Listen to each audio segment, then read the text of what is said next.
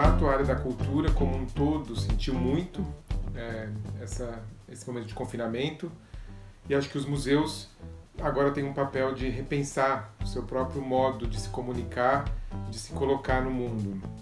Eu acredito que no momento que vivemos, a era daquelas exposições que atraem massas, aquelas filas em portas de museus, isso acabou.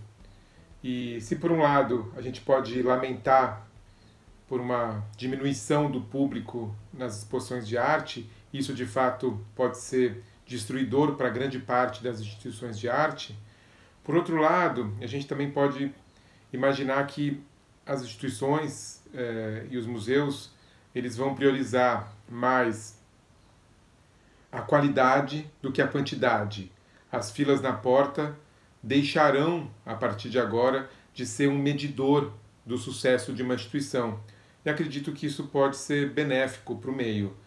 Entretanto, muitas instituições dependem da bilheteria e isso pode eh, exige, na verdade, uma transformação completa do modo como a instituição se financia.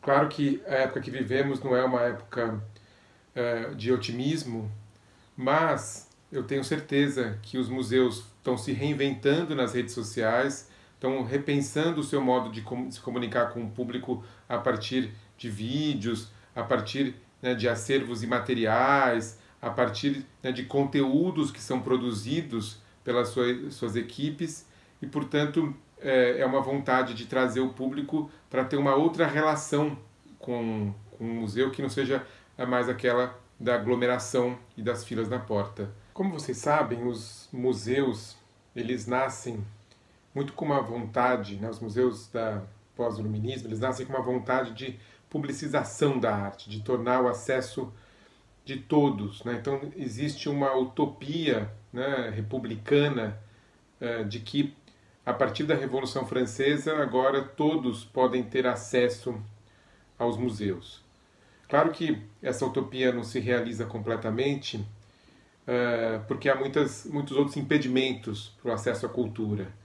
E aí eu indico aqui a leitura do livro é, Amor pela Arte, os museus de arte na Europa e seu público, que é uma pesquisa que o Pierre Bourdieu desenvolveu, junto com Alain Darbel, sobre os públicos dos museus europeus. E ele nos mostra né, que se, por um lado, os museus estão abertos para todos, por outro, eles estão fechados para a maioria. E isso envolve questões de classe, questões sociais, questões de acesso a esses museus, que não são simplesmente é, o fato de o museu ser gratuito ou não. Então fica aqui a sugestão de leitura Amor pela Arte, os museus de arte na Europa e seu público.